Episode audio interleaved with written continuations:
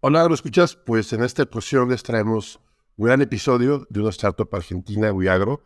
Hemos tenido muchas vicisitudes para grabar esto, pero la verdad le agradecemos mucho lo que va a pasar. Creo que esto es un modelo muy interesante de lo que significa hacer emprendimiento del agro, lo que una startup, eh, lo que puede hacer gente joven con nosotros.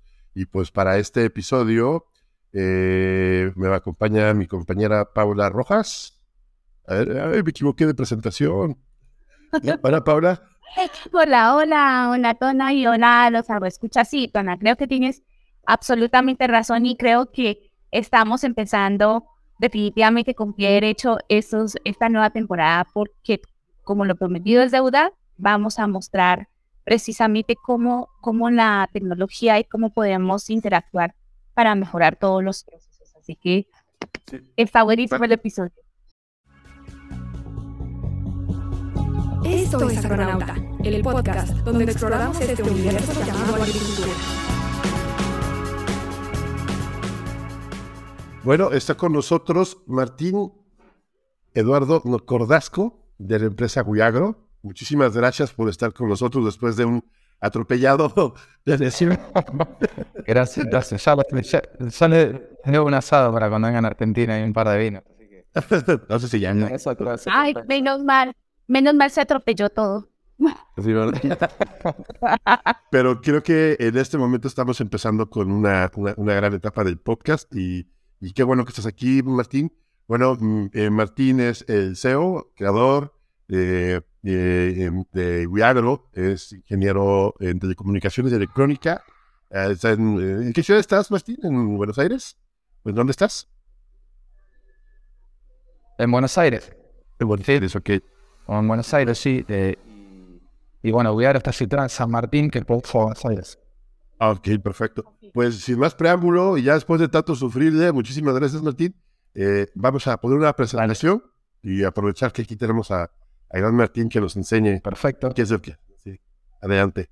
¿Qué, ¿Qué es Weagro? Weagro es una startup que tiene más de cinco años en el mercado, cuyo objetivo es digitalizar todo el post cosecha alrededor del mundo. Eh, bajo una plataforma bajo blockchain. Eh, ¿Por qué queremos digitalizar todo el post cosecha de alimentos? Bueno, porque existe una problemática no muy conocida a nivel mundial, algunos sí, otros no, que un tercio de todos los alimentos en el mundo se producen y se, pierden, van a la basura. Es decir, de la tierra cultivable, el 30% de la tierra cultivable se cultiva para ir a la basura, el 21% del agua dulce se usa y se desperdicia, eh, alimentos para 2.000 millones de personas, que la demanda en 2050 se va a la basura. Eh, estos son números de la FAO y el impacto ambiental en huella de carbono es el 8% de los efectos de gases invernaderos se debe a la pérdida de precio de alimentos. En la pérdida y desperdicio. La pérdida es de que sale el alimento de la planta hasta que llega a un supermercado y del supermercado hasta tu casa, desperdicio. Los países más ricos tienen más desperdicio, los países más pobres tienen más pérdida. ¿Por qué? Los países más ricos eh, tiran más comida, los países más pobres no, lamentablemente no tienen para qué comer, entonces no tienen que tirar o, lo poco que tienen lo comen. Y el problema es que no tienen cómo almacenar los alimentos por falta de infraestructura. Eh, digamos, si nos vamos solo a los granos, el 2,5 se pierden, parece un porcentaje chiquito, pero son 3 mil millones de, son 14 mil millones de dólares que se pierden todos los años. Nosotros de este problema gigante empezamos por los granos. ¿Por qué? Porque estamos situados en Argentina y en Latinoamérica, que, digamos, los granos son como, yo digo, el petróleo de la industria alimenticia. empezamos por ahí. ¿Qué es lo que hace Wiagro? ¿Por, qué eh, nosotros lo que queremos hacer es digitalizar? ¿Cómo digitalizamos eso? Eh, a diferencia de otras startups de agro, eh, generalmente los datos los toman de una imagen satelital, de una aplicación, etc. Nosotros tenemos que generar esos datos. Nosotros no podemos saber cómo está un alimento con una imagen satelital. Entonces tenemos que crear sensores que tienen que tener una particularidad, tienen que tener conectividad satelital. ¿Por qué? Porque los alimentos se encuentran en lugares totalmente remotos y extremos. Entonces, el proceso de digitalización nuestro consta en tres pasos. Uno es tomar los datos del campo, otro transformar esos datos en información y el resto acceder a la información. Ese dato que se toma del campo, tenemos que tener tres premisas, como les comentaba. Tenemos que tener conectividad satelital, eh, tiene que ser reutilizable y tiene que ser eh, autosuficiente energéticamente. ¿Por qué? Porque, por ejemplo, nosotros tenemos un cliente en Rumania, le mandamos los sensores, uno en Australia, otro en Chile, eh, otro ahora en Sudáfrica hace poquito. Entonces, no sabemos si hay conectividad, no sabemos si la persona que recibe el dispositivo sabe o no instalarlo, digamos, tiene conocimiento técnico, entonces tiene que ser totalmente autoinstalable, muy sencillo de instalar, lo único que hay que prender es un botón y ya está, y empieza a tomar información. Esos datos se, transmiten a un nanosatélite, los sensores los desarrollamos nosotros y los fabricamos nosotros, y se transmite a un nanosatélite. Una vez que está en el nanosatélite, llegan a nuestros servidores. En nuestros servidores esos datos, que son el estado de conservación de los granos, que se miden a través de medir parámetros de conservación como temperatura, humedad, dióxido de carbono, que es clave, es transformado en información útil tanto para el presente, futuro y pasado. ¿Cómo es esto? Le tenemos que dar valor al presente porque en tiempo real le podemos decir al productor cómo está, en este caso los granos o puede ser otro tipo de alimentos, y poder tomar decisiones. Eh, darle valor al futuro, ¿cómo es? Mediante un analytics, nosotros podemos decir cómo, qué riesgo está asumiendo de, dejar almacenado ese grano, que es un activo que va perdiendo valor a lo largo del tiempo o se mantiene igual, pero nunca va a mejorar eh, la calidad. Entonces, ¿cómo qué, riesgo está asumiendo de almacenar X cantidad de tiempo ese activo? ¿no? Y el pasado con blockchain, porque en un futuro, no muy lejano, ya, ya está ocurriendo, además del, activo que es el grano, la gente quiere saber, quiere saber la trazabilidad, si fue producido con, eh, de manera sustentable, si la tierra que se cultivó eh, no fue deforestada, etc. Entonces, toda esa trazabilidad se va a, pagar. Eh, después, ¿cómo se accede esa información a través de distintas plataformas? Ubiagro tiene una plataforma en la cual se pueden ver distintos tipos de servicios, se pueden ver cómo van a estar los granos, pero también hay servicios de, somos muy agnósticos en, en este tema, eh, por ejemplo, Cargill dice, quiere ver los datos en la isla. Mandamos los datos a la isla. Eh, hay un cliente que dice, mira, estoy repleto de plataformas. Digo, bueno, ¿qué plataforma tenés? ¿Tenés Auraban, por ejemplo? Bueno, puedes verlo en Auraban. ¿Tenés Cima? Lo puedes ver encima. ¿Tenés eh, cualquier otra, tengo una plataforma propietaria? Bueno, te damos una API y te ayudamos a integrarlo. Lo que nosotros queremos es que usen esta herramienta. y después, nosotros nos concentramos siempre en la calidad, porque es nuestro leitmotiv y, y lo que nos impulsó a crear este emprendimiento. Pero empezamos a ver que había nuevos servicios. Por ejemplo, eh, ser oráculos de criptomonedas, que pueden aparecer actuales o futuras. ¿Qué es un oráculo? Para lo que es stablecoin, es lo que conecta una moneda estable, digamos, que tiene un vínculo con la realidad, es el, vínculo entre lo real y lo virtual. Entonces podemos ser oráculos, podemos eh, crear herramientas de financiamiento con respaldo en esos hilos, tener garantía de esos hilos y, poder sacar un crédito o, poder sacar, ampliar la cartera crediticia de un productor. Eh, con compañías de seguro como Zurich, con empresas logísticas. Estamos ahora por, una empresa logística de la cual, si sabemos que el grano se está por deteriorar, poder hacer ofertas al productor y coordinarle todas las logísticas en la misma plataforma. E-commerce, hay un montón de, servicios alrededor de los granos o del producto o del alimento que, que, no es solo la calidad, que una vez que está todo digitalizado ese, alimento y está cuidado por Viagro, eh, se pueden acceder a estos tipos de servicios. Eh, entonces, bueno, lo que monitoreamos son los, parámetros de conservación, temperatura, humedad, dióxido de carbono y movimiento. Por ejemplo, en Australia me decían, y Martín, ¿para qué pones movimiento? Digo, bueno, tenés que venir a vivir unos meses en, Latinoamérica para que veas que no se roba, eh, hay vandalismos, entonces, eh, nada, tenemos implementado en Argentina, en Australia y, en Brasil, y le controlamos el estado de conservación en los bolsones, ¿no? Después empezamos a tener otros tipos de almacenaje, que son los hilos tradicionales. También controlamos la calidad de granos. ¿Y esto cómo lo hacemos? Eh, generalmente estos tipos de silos tienen medidor de temperatura, eh, pero la temperatura una vez que se produce un punto caliente ya es tarde. Entonces, nosotros lo que hacemos es prevenir con siete días de antelación antes que se produzca un punto caliente, con la tecnología también de Viagro, ¿no? de medir la atmósfera. Eh, también implementamos en barcazas que van por el río, analizamos el estado de conservación de las barcazas ¿Para qué? Para saber cuál es la que tiene mayor riesgo para que esa, esa sea eh, descargada primero, ¿no? muchas veces estos están estacionados enfrente de los puertos y van eh, por orden de llegada van, van descargando. Nosotros le decimos, no, tienen que descargar estas porque es la que mayor riesgo de, conservación eh, tiene, ¿no?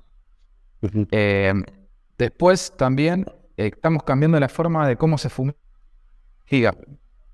con fofina. Por ejemplo, este dispositivo no es... Eh, ¿Cómo se fumigaba? Eh, hasta ¿Cómo se controlaba la fumigación, no? Eh, la fofina es un gas totalmente... Es, muy... Es tóxico, digamos, menos radioactivo, como digo, siempre es, todo. 20 partes de formillón mata un ser humano en 10 minutos, ataca toda la electrónica, es, un gas muy complejo, pero es un gas que no deja residuos en los alimentos, entonces se usa en toda la industria alimenticia. ¿Cómo se hace? Generalmente se, se sella, o sea, es un encarpado, que es una bolsa plástica, se mete el alimento adentro y hay una persona, como ven ahí, que va a tomar las muestras a ver si se está fumigando bien y si no hay un escape afuera. Nosotros creamos dispositivos que vienen el estado de conservación de cómo se, cómo se está fumigando adentro y afuera. Entonces, la persona se sienta en una computadora y ve cómo se está fumigando adentro y si hay un escape afuera. Si hay algún problema, ahí sí se pone todos los escaparates, las máscaras y todo para ir a ver si hay algún problema. Y todo esto queda certificado bajo blockchain porque muchas veces pasaba que una empresa iba a fumigar, la empresa que lo contrató dice, che, me apareció bicho, vos fumigaste mal. Entonces no tenía datos contra, contra qué cubrirse. Entonces, ahora como está un certificado en blockchain, puede decir, mira, eh, yo fumigué bien o fumigué mal y me hago cargo de fumigar nuevamente. Entonces, ahí el blockchain está bueno, está, viste que todo el mundo es muy marketinero, todo el mundo usa blockchain, pero para mí hay determinadas aplicaciones que merecen usar blockchain y otras que no. Eh, así que bueno, nada, en este caso es muy útil. Eh, después también estamos trabajando en, otras tecnologías que yo digo que es el alimento de los alimentos. Estamos digitalizando también los suelos. Eh, con un proyecto uh. que nos sacamos al mercado, esto es nuevo, eh, estamos, estamos viendo de medir nitrógeno, fósforo, potasio, respiración de suelo, humedad. Entonces, ¿por qué? Porque queríamos meternos un poquito antes de la cadena, es decir, este alimento que estamos cuidando en el post cosecha, eh, ¿qué, hicieron con el suelo que fue producido? Entonces, bueno, nada, el suelo es uno de los activos más importantes también del productor y lo queremos digitalizar. Bueno, cuando estamos, eh, tenemos como inversores a Camay Ventures, Grupo Mutchinson y Portasis, que Camay Ventures son fondos de Coca-Cola y Arcor. Em, y, y estamos, ¿me escuchan bien ahora? Sí, sí, te escucho. Genial. Estamos en la Fundación Argentina de Nanotecnología, que si alguna vez vienen a Buenos Aires, vienen a Buenos Aires, los invito a que vengan a conocer, además que le doy un asado y un vino, que ya le dije. unos vinos, uno no se puede nada más. Entonces, eh, en la fundación es un tecnológico en el cual hay un montón de empresas que, están incubadas ahí, que hacen desde reactivos del COVID eh, hasta nanotecnología para el agro. ¿Y por qué estamos ahí? Dirán ustedes, ¿no? Bueno, ahora les voy a contar. Nosotros estamos evolucionando estos dispositivos hasta, que hasta llegar a que sean una etiqueta. Y en eso estamos trabajando. Este es Gabriel Postolo, uno de nuestros ingenieros, ya estamos trabajando en una etiqueta. Es decir, generar una etiqueta para que, por ejemplo, en, los silobolsas, este tipo de almacenaje, ya vengan de fábrica con una etiqueta puesta. En los big bags lo mismo. Entonces estamos usando la nanotecnología para incluso poder crear nuestros propios sensores de temperatura, humedad, dióxido de carbono. Y eh, a uno de nuestros clientes, Cargill, Amber, eh, Biocere, Modinosauros, Saleten, a uno lo conocen, Corteva, otros son más de Argentina y otros son a nivel mundial, multinacionales, ¿no? Estamos en estos países, Argentina, Australia, ahora me quedo corto porque vino Sudáfrica, eh, y hay otros países más que estamos vendiendo y estamos muy alineados con los ODS de la ONU. ¿Por qué? En principio con el, 12, que es consumo en producción responsable, y estamos midiendo, estamos midiendo cuál es el impacto, y directamente con hambre cero, el agua, el cambio climático, eh, tierra y vida, eh, porque al impactar en lo que es el desperdicio de alimentos, eh, directamente impactamos en los otros ODS de la ONU. Y bueno, nada, que nos sigan en las redes sociales y ya dejo de compartir, así no se corta tanto la, la conexión. Bueno, lo, estamos intentando y esto sale bien. Martín, pues este, me parece, me parece muy interesante el tema de cómo están innovando en, el agro, cómo están haciendo las cosas diferentes. Y a mí me, me llama mucho la atención el tema de que están desarrollando nuevas soluciones para, para la, agricultura, o sea, desde el uso de la blockchain. Fíjate que hace poco escuché a una persona que decía que por qué usar la blockchain en, las cuestiones agrícolas, porque usarla porque hasta los PDFs pueden ser, pueden ser monitoreables, ¿no? pueden ser modificados. Entonces, eh, creo que el tema de la trazabilidad y el poder utilizar un blockchain, pues eso es muy importante para poder asegurar la, la- las cuestiones agroalimentarias. Eh, ¿cómo, ¿Cómo lo hicieron ustedes? La, la- la misma, la misma, este, la misma, el mismo desarrollo de la, de la, de la, de aplicación, de su desarrollo, de su, de su elemento. ¿Cómo, cómo, ¿Cómo lo pusieron y en qué blockchain están? Mira, eh, nosotros eh, desarrollamos absolutamente todo, desde el hardware, eh, firmware, eh, la plataforma, eh, el backend, la app y también el tema de blockchain. Nosotros, en principio, eh, el BIT nos autorizó en LackChain, que es una, es una blockchain del BIT, que entran en empresas que tengan impacto y nosotros somos un nodo de LackChain. Eh, también estamos trabajando con, con también Ethereum, pero en, principio lo hacemos con LackChain porque solamente tiene costo de, procesamiento en principio. Después si uno va escalando, después tiene un costo. Pero para empezar a probar y, digamos, muchas veces eh, el cliente le cuesta pagar el, el tema de blockchain, entonces empezamos a usarlo eh, en LackChain. Eh, No, no soy un eh, especialista, eh, un especialista en esto, pero bueno, eh, Ulises, nuestro CEO, ese es el más especialista en blockchain, pero yo sé que estamos con esas redes, ¿no? Y podemos cambiar a otro tipo de red, no tenemos problema con eso. Ok, perfecto. Sí, a mí lo que me parece súper interesante es ver la forma en que se puede aplicar todo a la parte industrial y sobre todo ver la parte de trazabilidad. Ya nos contaste básicamente que hacen todo. o sea, es que están, están mirando ahorita todos los aspectos. Nombraste que trabajan en países con granos, básicamente. ¿Están pensando también en ampliar esta tecnología para otros tipos de cultivos aparte de granos, Martín? O sea, ¿cuál sería el siguiente cultivo? o cómo? Eh, Sí, nos- nosotros empezamos ya eh, todo lo que es granos, eh, no sé, soja, maíz, cebada, trigo, ya es una inmensidad gigante, el mercado es enorme eh, porque, bueno, se usa para todo, digamos, por eso digo que es el petróleo de la industria alimenticia.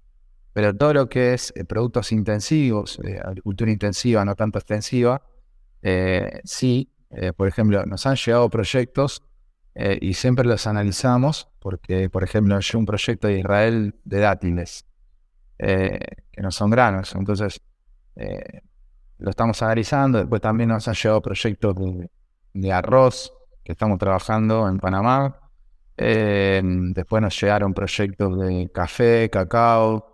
Eh, y bueno, la idea después es ir a todo tipo de alimentos, eh, usar nuestra expertise en, predicción, en, analytics para evitar la pérdida de alimentos, en cualquier otro tipo de alimento. Oye, Martín, y ya regresando al tema de lo que es el, tema de, de- de como innovación, como startup y todo lo que estamos platicando, este, ¿en, qué etapa están ustedes como empresa? ¿Cómo han desarrollado? ¿Hasta dónde han llegado? Como, ¿En qué ronda van? ¿Cómo, cómo está la inversión? Ve que Okamei habla muy bien de ustedes. Este, ¿qué- ¿Cuál ha sido su experiencia?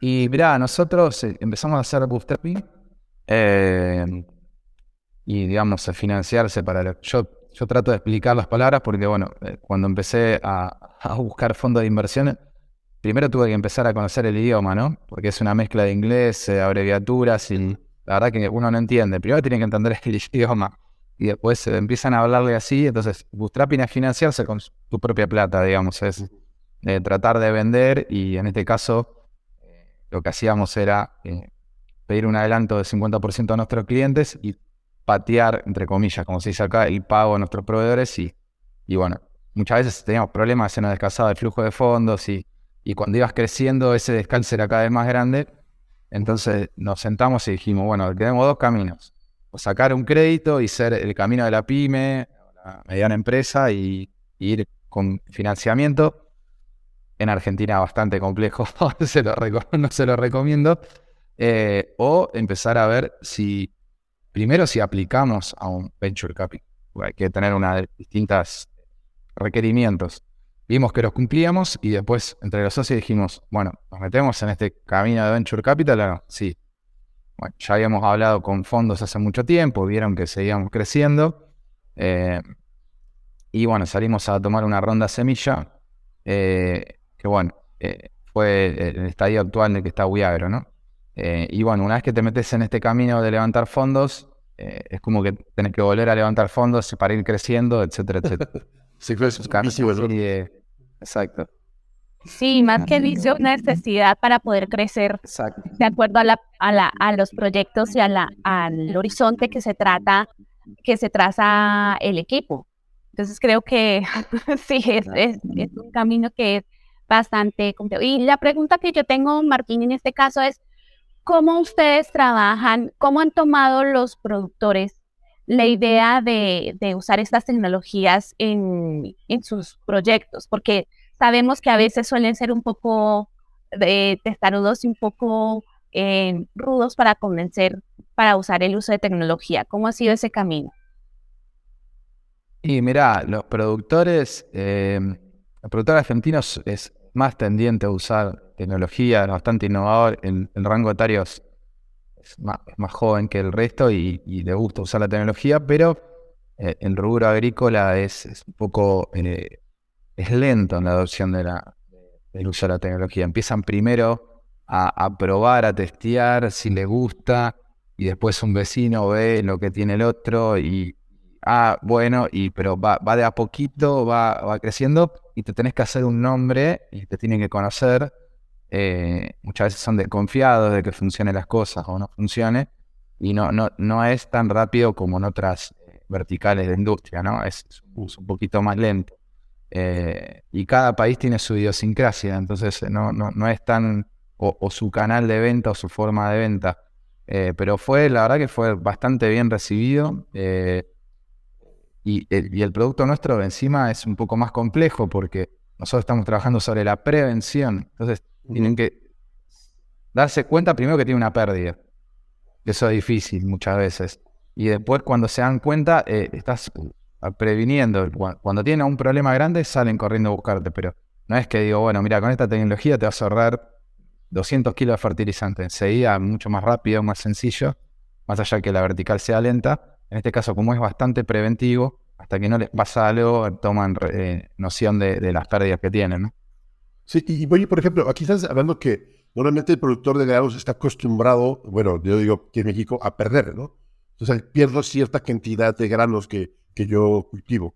Claro. ¿Qué pasa cuando ese productor este, pierde, eh, dejan de perder? O sea, que ven que lo que hace Agro le sirve para prevenir ese, ese, ese- esa pérdida y que tienen una utilidad que no les llegaba, que se hacen mucho más eficientes. ¿Qué pasa en ese aspecto? ¿Cuál es el impacto de ustedes como empresa en, sobre los clientes? No, ahí en ese caso es como que, quieren escalar la solución. Nosotros tenemos varios casos de éxito. Eh, por ejemplo, es un productor que, está en Tartagal, que es una zona muy extrema. just- eh, la, la solución, eh, nosotros tenemos una- la única solución que transmite vía un nanosatélite los datos. Entonces estaba en un lugar totalmente que no había cobertura de nada. Estaba con la señora acá en Buenos Aires, que son, serán 2.000 kilómetros de ahí más o menos. Eh, y le llega una señal de alerta eh, que había un problema en el bolsón, llama al casco, digamos, donde está, las personas, donde viven las personas del, campo, en este caso le dicen el casco, eh, y que el único lugar donde había una mínima señal y 5 kilómetros de el bolsón fue, verificó, estaba abierto, estaba roto, entonces eh, desde el casco dijo, bueno, la mitad vendelo, la mitad reembolsalo, a los 5 días se vino un temporal gigante, mínimamente cerró el secado, pero mínimamente pu- pudo haber perdido la mitad de los granos. Entonces ahí toman conciencia de lo bueno del sistema. O hace poquito, ayer, eh, también llegó una alerta, fueron al campo y era que un peludo, es un animal acá que se le dice mulita, peludo, no sé si en México, en Colombia se le dice lo mismo, es como una especie de armadillo, una tortuga, no Ah, sé, ok. como- eh, y bueno, que se mete en los, hace lío, se mete dentro de los hilos bolsa y rompe la bolsa. El problema es que no tenga que romper y que entre oxígeno. Y lo mismo, después en los hilos de atmósfera no controlada, que son los hilos esos de chapa o metálicos, eh, también tuvimos un caso de éxito eh, que eh, la termometría no le dijo nada de temperatura. Nos- nuestro sistema le, aler- le alertó que hay un problema. Cuando fue a tomar una muestra, el grano se estaba empezando a arder. Entonces, eh, ahí toman conciencia ese feedback que- y empiezan a, eh, a- a escalarlo, ¿no? Eh, y bueno, cuando, cuando ven que en cualquier lugar de- de- del campo funciona, no pueden creer que tengan conectividad en todos lados. Eh, eso también. Sí, ahí eso, eso me, me Me llamó la atención eso que es de nanosatélite, o sea que es un satélite disponible. ¿De, de qué empresa o de dónde viene el satélite? De... Nosotros eso, y firmamos un, co- una- un convenio con una, una empresa americana eh, de nanosatélites, pero lo que nosotros hacemos, porque todo el mundo dice, uh, comunicación satelital, se imagina una parábola.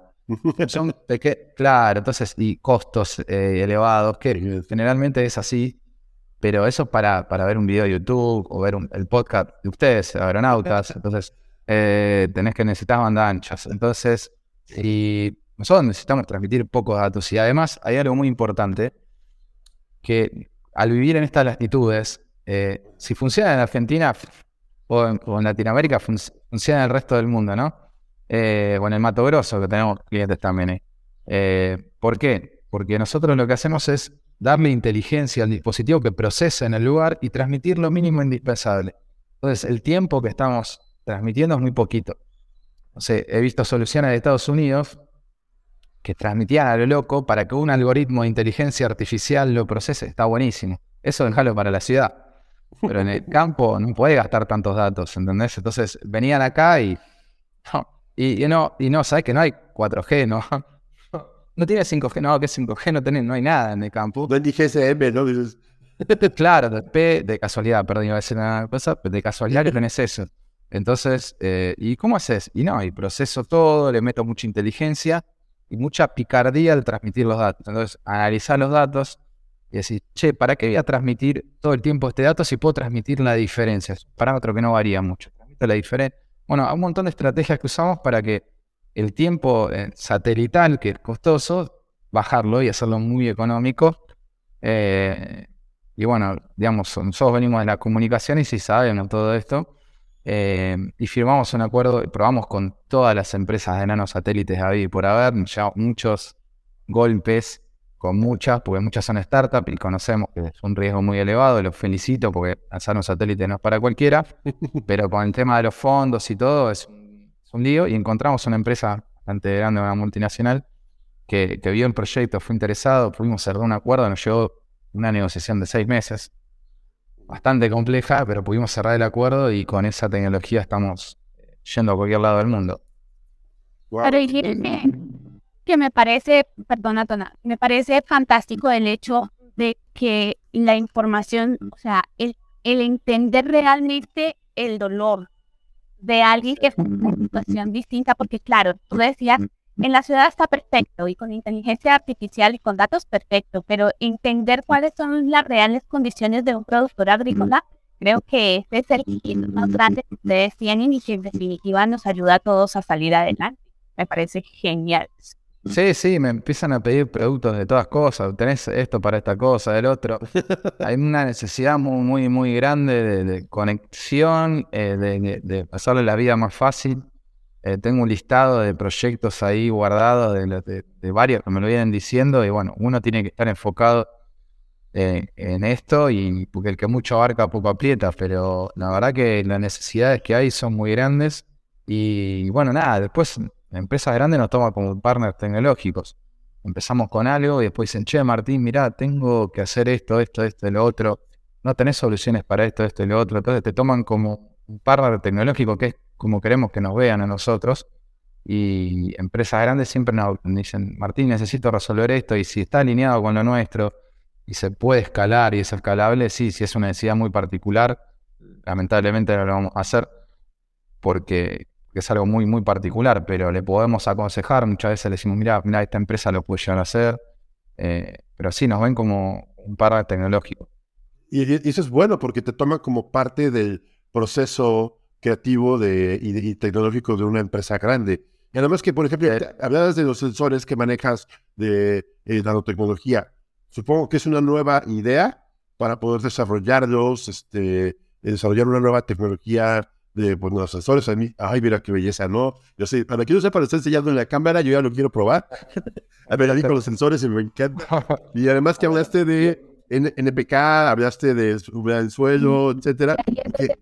Sí, y además a nivel de a nivel de cancha, o sea, de que se crea se crea el tema de, de- de cómo lo estás haciendo, me parece muy interesante. ¿Cómo, cómo, cómo ves el futuro de Wiagro? ¿Cómo Wiagro generará el futuro de esta información de tus sensores? eh, ¿Hacia dónde van? Mira, el, el tema, digamos, el, futuro está en, en- en los datos. Es así, digamos, ya todo el mundo lo sabe, pero ellos quieren empezar al revés. Digamos, cuando, cuando empezó Internet, ¿qué pasaba? El negocio era las computadoras. Entonces, había que crear las computadoras, porque si no, no hubiera Internet y después, si no hubiese existido Google, Facebook, las redes sociales, no existiría el negocio de los datos. Entonces, hay que seguir un proceso. Lo bueno que ya sabemos cuál es el, el camino final y los errores que cometieron estas empresas con el uso de los datos, que eso da para hablar de largo, pero nosotros ya sabemos cuál es el final de la película, pero no puedes empezar por el final, tenés que empezar por el principio. Entonces, nosotros estamos enfocados en eh, tomar los datos lo más económicamente posible para evitar las pérdidas de alimentos y para facilitarle al ecosistema que financia, asegura, transporta al productor, bajar sus costos operativos porque al estar digitalizado no tiene que, por ejemplo, una empresa que hace un warrant, que es un warrant es, es como poner un bolsón en garantía para que le den un crédito en un banco, ¿no? Tiene que ir una persona, sellarlo, fijarse en los granos, ir a cuidar que no se lo roben, que no lo saquen. Acá lo tenés digitalizado, es un clic. Entonces, primero tenemos que eh, tomar ese dato. Y después muchos inversores dicen, "Che, ¿y cómo vas a patentar? Digo, no puedo patentar. Si estoy por la versión 15 del dispositivo, ¿para qué voy a patentar un hardware? Y la copia de los chinos, digo, y los chinos se copiaron a Elon Musk, Elon Musk que el cohete con las alitas que es reutilizable. eh, digamos, el día que me copien los chinos significa que llegué, que, que tengo un producto escalable. Entonces, ¿cómo voy a blindar eh, ante la copia? Digamos, siendo abierto. Es decir, mi plataforma va a usar mis sensores, sensores de tercero, y, el, know-how mío de Wiagro o de nosotros va a estar en, en cómo procesamos esos datos y lo transformamos en información útil y cómo hacemos alianzas con distintas empresas para que esa información le sea útil y generarle valor tanto al productor como a esas empresas. Y después el dato, es muy importante, no es nuestro, es del productor. Entonces, si el productor quiere sacar financiamiento, ahí va a autorizar a compartir con el banco. El dato es del productor. Y, en algún futuro, ¿por qué no? Si vamos a vender esos datos, compartir eh, la, el- la regalía a- a granel, digamos, si vamos a compartir en volumen, con el que nos proporciona los datos. Eh, no hay que, no hay que, a ver, hay que ser muy transparente con el uso de los datos. El dato es del productor y si, si hace algo con ese dato, el productor lo tiene que saber. Te, quiero hacer una pregunta antes de que entre Pau, porque es muy importante lo que te voy, a- bueno, te voy a preguntar. Hablaste de ser un oráculo. Y creo que lo estás viendo, sí, un, un oráculo web 3, o sea, significa ser eh, una blockchain. eh, bueno, ya blockchain, hablar dos términos. Hablamos también de una criptomoneda. Eh, yo he escuchado, bueno, ya entrevistamos aquí a, a, a AgroToken. Sí, los conocemos. Sí, trabajan en este tema. ¿Ustedes tienen alguna idea de generar alguna cripto, eh, algún medio de, de, de, de, tener este tipo? Porque, bueno, esto es enorme. Se me hace un paquete muy jugoso lo que tiene Wiagro. Wiagro se me hace que va a, generar. O sea, tú te, ves tan tranquilo. Yo, si fuera tú, Martín, estaría vuelto loco. O sea, tienes la idea. O sea, está, está excelente esto.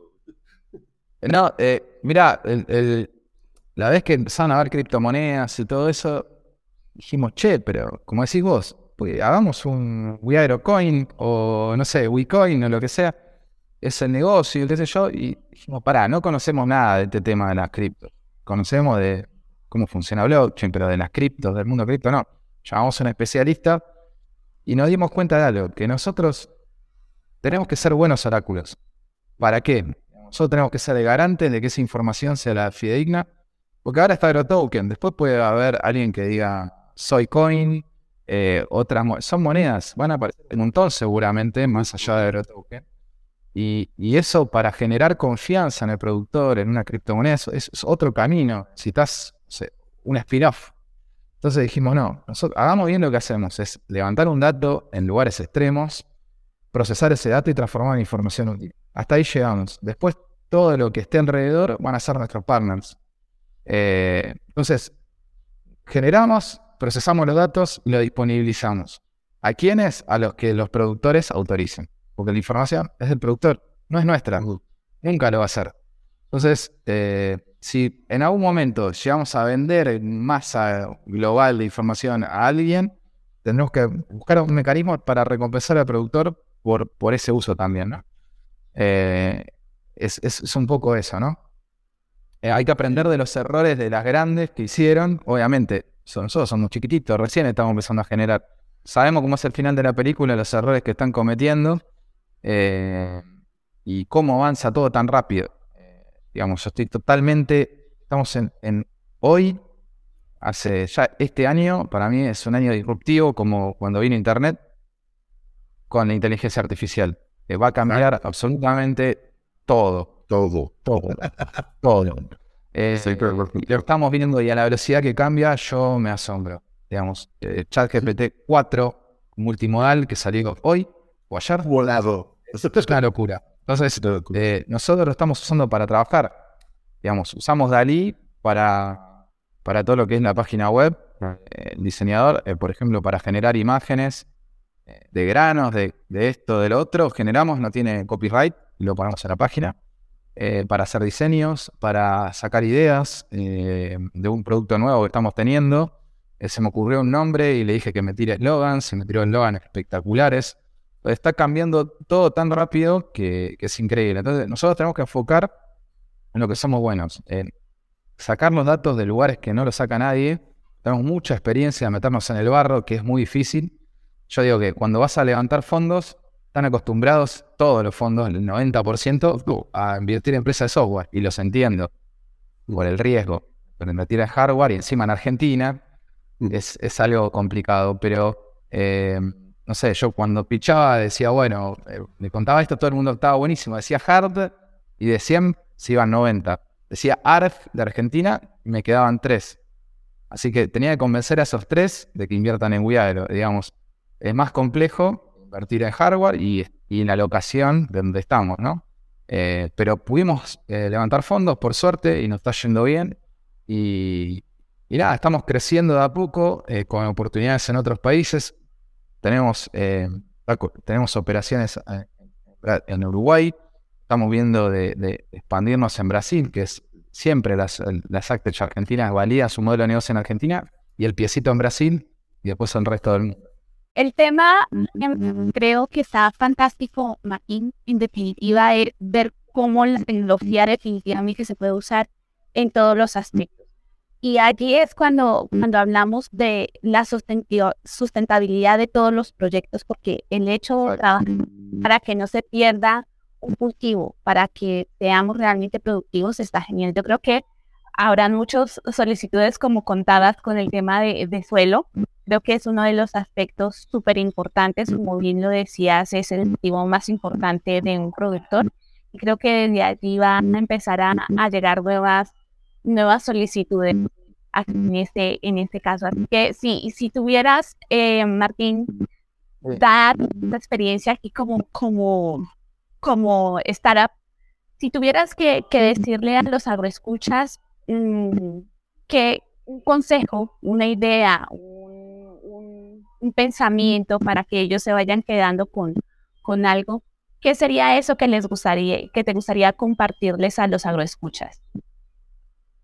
Y mira, eh, a, los emprendedores eh, es la perseverancia y resistir, digamos. Eh, siempre hay alguna forma para, para poder solucionar los problemas y hay que perseverar y perseverar. y, y hay algo que nadie dice, todo el mundo dice, uy, bueno, vamos a buscar fondos, eh, vamos a hacer el mejor producto, vamos a hacer el market fee, bueno, product market fee, empiezan a hablar de, de un montón de cosas. Pero hay un tema que es, eh, digamos, la parte anímica del emprendedor. Uno siempre ve eh, el LinkedIn, eh, muestra las cosas más lindas. eh. Claro, yo tengo amigos que piensan que yo viajo en una Ferrari, digamos. Eh, con, Viste, ven, uy, mirá, eh, tiene un cliente Cargill. Y ah, te está salvado, viaja a Brasil, tiene esto, eh, buje, esto. Y me ven así por ahí viajando, que esto, el otro. Uy, mira, le invirtió Coca-Cola. No, este flaco está salvado y nada que ver. Eh, ni mucho menos. Y, lo que se ve en las redes sociales no es todo. Y el emprendedor apagás la cámara y ya está. Che, el lío de acá, eh, siempre hay un lío. eh, no sé, Silicon Valley Bank, eh, eh, Argentina. eh, nunca pensé que un banco de Estados Unidos quebraría, eh, pero pasó, el de, de ICI de riesgo nunca lo tenés pensado. Después, no sé, y todo eso trae una crisis económica que te hace que te cueste levantar los fondos. Eh, pues está ahí pánico y todas esas cosas, entonces los fondos están como más eh, expectantes. Eh, la tasa de interés de Estados Unidos, que también pasó que los fondos un poco se retrayeron o, o empezaron a invertir en las empresas que ya tenían. Eh, y bueno, y Argentina, que es vos te levantás a la mañana y no sabes qué va a pasar. Eh, eso te hace una gimnasia muy de adaptarte muy rápido. Digamos, las startups argentinas, por ahí, a, diferencia de otro lado del mundo, tienen esa resiliencia o tratar de. Es como normal para nosotros que digan, che, hoy no puedes importar. Bueno, listo, y otro país se vuelve loco. Acá, bueno, tenemos que encontrar formas de hacerlo. eh, y bueno, y siempre estamos preparados para eso. Pero bueno, le dedicas más del 50% a resolver problemas que no son del modelo de negocio de, de- una startup, que ya es un riesgo una startup. Eh, pero bueno, nada, el- yo lo que les recomiendo es que sigan, que perseveren. Eh, digamos, yo hace, no sé, un año y medio estaba en el quincho de mi viejo. El quincho es eh, un lugar donde se hace asados acá en Argentina, ensamblando lanzas con los otros dos socios hasta las 4 o 5 de la mañana. Eh, y ahora estamos en la Fundación Argentina de Tecnología con 14 familias, digamos. Entonces, eh, yo me doy vuelta y no lo puedo creer. Y por ahí el año que viene, no sé, estamos en Brasil, no lo sé. Eh, entonces, siempre perseverar, perseverar. Y el estado anímico es, bueno, eh, no alegrarse demasiado excesivamente por, por alguna alegría y no entristecerse demasiado por alguna, algún problema y tratar de mantener un equilibrio. eh, y todo, menos la muerte, tiene solución. Así que, por ahora, no sé, en futuro, no sé si por ahí eh, hay algunas cosas raras que están inventando, pero eh, nada, eh, hay que mantenerse bien y es muy importante el estado de ánimo más allá de- del resto de las cosas y emprender en conjunto con dos o tres socios eh, te hace la vida un poco más sencillo y tener un poco de sentido de humor porque si no es, se hace muy duro emprender. Sí, aquí, aquí yo también noto que hay una, ya una piel muy gruesa que traes ahí en, en, en- al respecto de lo que es emprender. Sí, están para escribir un libro si quieren. No, de Cosa que no pueden contar en un podcast, lo contaremos en el asado cuando vengan. De las vicisitudes que tuvimos que pasar acá, todo para escribir un libro. Sí, ahí me queda, me queda claro que, aparte del no es sonido de Paula, este, este, este episodio es muy, ha sido muy complicado. Este, Bueno, no Eh, importa. Pero la verdad, Martín, yo, yo quería tenerte aquí, quería tener tu visión de como persona que mucha gente ha, eh, Kamai Ventures nos dijo, no, es que Martín es o- de otro nivel y, y, este, y había que platicar contigo. Creo que en general, eh, yo te agradezco muchísimo el que hayas permitido que estar con nosotros aquí en Aeronauta. Eh, sobre todo que siento ya muy en cercanía de lo que tú haces. Me sorprende mucho, de, quedé con muchas ideas eh, por preguntarte. Creo que amerita que más adelante nos platiquemos porque sí creo que Agro es, es de, de las cosas que están haciendo cambiar el agro, este, el agro todo el mundo, y que ojalá, ojalá y te dé la vida para poder llegar hasta donde creo que tienes imaginado. Pues muchísimas gracias, este, Martín. Así que de verdad, Martín, muchas gracias por, por lo que haces, gracias por estar con nosotros, gracias por compartir. A los escuchas si quieren contactarte con Martín Martín, ¿dónde quieren encontrarte? ¿Dónde, ¿Cuáles son tus redes? Si quieren, si quieren eh, saber qué es lo que haces, ¿dónde más nos compartes por toda tu info?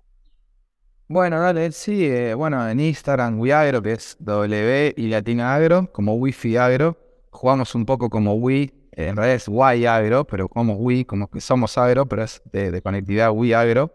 Y, bueno, está, tenemos Instagram, Twitter, eh, LinkedIn, todas las redes sociales y googleás y listo.